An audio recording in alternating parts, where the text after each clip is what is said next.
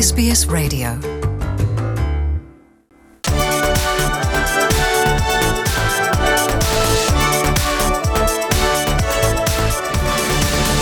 Nous avons en ligne euh, Nathanaël Bloch pour parler de Europa Voice, épisode numéro 19. Euh, Bonjour et bienvenue sur les ondes de Radio SBS, euh, Nathanaël. Bonjour Jean-Noël, euh, merci beaucoup de me recevoir. Et on aborde cette semaine le sommet de Bruxelles et toujours pas d'accord sur le futur président de la Commission européenne. Oui, alors effectivement, euh, Jean-Noël, euh, les, chefs d'État euh, des 28 pays de l'Union européenne se sont réunis ce dimanche soir à Bruxelles pour essayer de trouver en fait un accord sur le nom du futur président de la Commission européenne, mais également pour les trois autres postes clés que sont la présidence du Conseil, le chef de la diplomatie et la présidence de la Banque centrale européenne.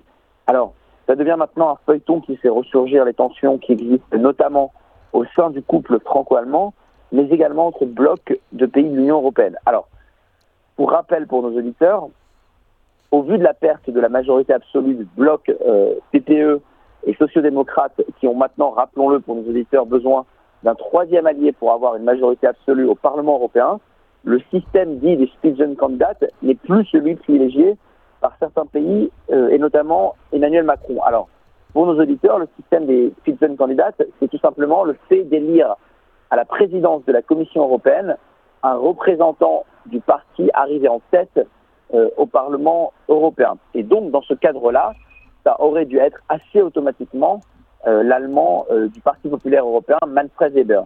Alors, à cette réticence du système des Spitzenkandidat, il faut ajouter aussi le fait que le président français, Emmanuel Macron, ne voulait pas d'un Allemand à la tête de la Commission, et qui plus est, euh, de droite et non pas du Parti libéral, puisque, rappelons-le, euh, le parti euh, euh, français, la liste euh, d'Emmanuel Macron et de ses alliés Renaissance, euh, ne fait pas partie du Parti populaire européen, mais a rejoint l'ancien euh, groupe, l'ex-groupe de l'Alliance des libéraux et démocrates européens, le groupe centriste libéral au sein du Parlement européen.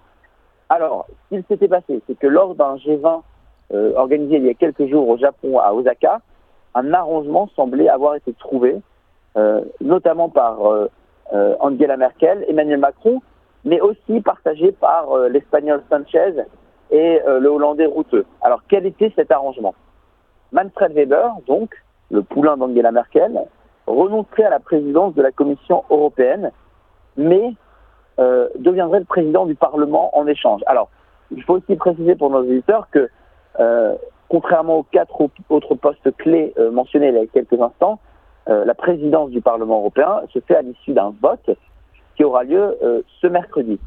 Mais évidemment, euh, si euh, le Parti populaire européen négocie, euh, notamment avec son allié, le Parti socialiste, enfin son allié, l'autre parti, pardon, euh, euh, arrivé en, seconde position au Parlement européen, la tête de la présidence euh, euh, du Parlement, il y a de fortes chances qu'il soit lui. Donc c'était l'arrangement qui avait été trouvé en fait lors d'un G20 à Osaka.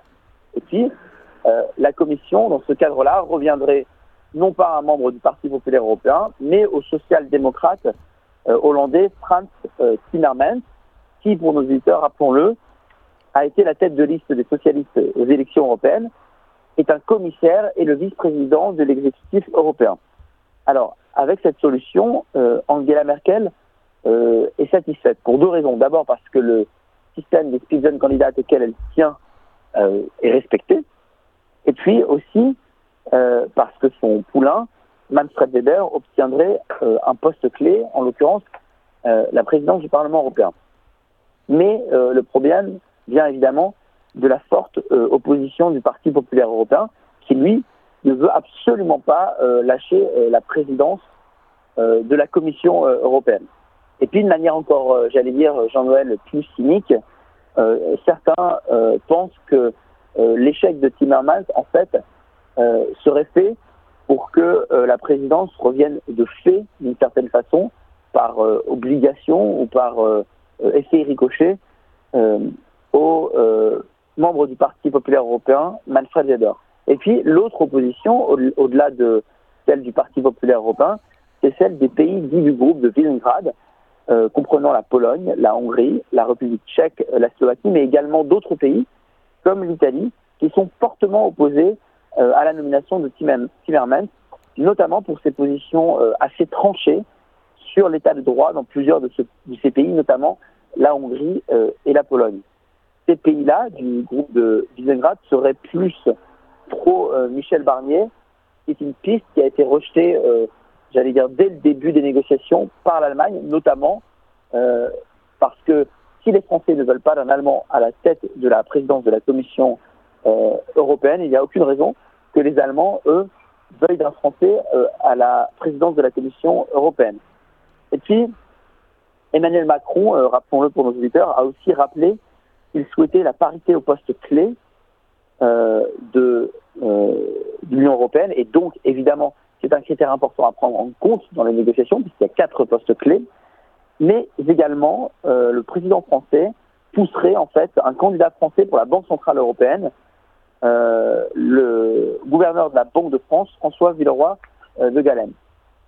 Alors, ce sommet de Bruxelles, Jean-Noël, en fait, n'a achoppé d'aucune solution concrète et les postes clés restent toujours en suspens. Ce qui s'est passé, c'est que le président du Conseil, Donald Tusk, a arrêté au milieu de la nuit ces négociations pour organiser euh, des rencontres euh, bilatérales, euh, dites plus efficaces, pour essayer de trouver un accord. À l'issue de ce sommet de Bruxelles, aucune solution ne semble être trouvée. On se dirige très certainement vers un troisième et nouveau sommet le 15 juillet prochain. Alors, pour terminer cette chronique, Jean-Noël, je dirais qu'il ne faut pas perdre espoir puisque Jean-Claude Juncker, lui, avait également été désigné au bout de trois euh, sommet, trois négociations et qu'on le 15 juillet, euh, nous arriverons à cette troisième négociation où nous pourrions euh, avoir finalement le nom de ce président de la Commission européenne. Et il me semble qu'à l'époque, il y avait un sommet convoqué fin août pour éventuellement nommer le président du Conseil. Oui, Jean-Noël, c'est exact. mais il faut savoir qu'en fait, de la présidence de la Commission européenne découleront euh, toutes les autres nominations. Et donc c'est pour cela, euh, et euh, je souhaite le rappeler à nos auditeurs que on parle beaucoup évidemment de la présidence de la Commission européenne, mais qu'il y a encore une fois d'autres postes clés au sein de l'Union européenne. Par exemple, on peut parler de la chef de la diplomatie européenne, Federica Mogherini, qui est un poste évidemment clé, qui est l'équivalent d'un ministère des Affaires étrangères pour l'Union européenne. Euh, mais c'est bien sûr euh, une fois qu'on aura ce nom de président de la Commission européenne, en, tout cas une fois qu'on aura un package incluant le président de la Commission européenne, qu'on aura certainement plus de facilité à avoir le nom euh, des autres responsables et des autres tenants des postes clés de l'Union européenne. Nathanaël, merci à vous et à la prochaine. À bientôt Jean-Noël, merci beaucoup.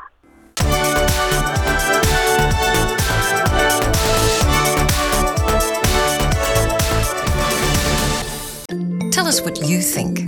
Rate this podcast on iTunes. It helps other people to find us.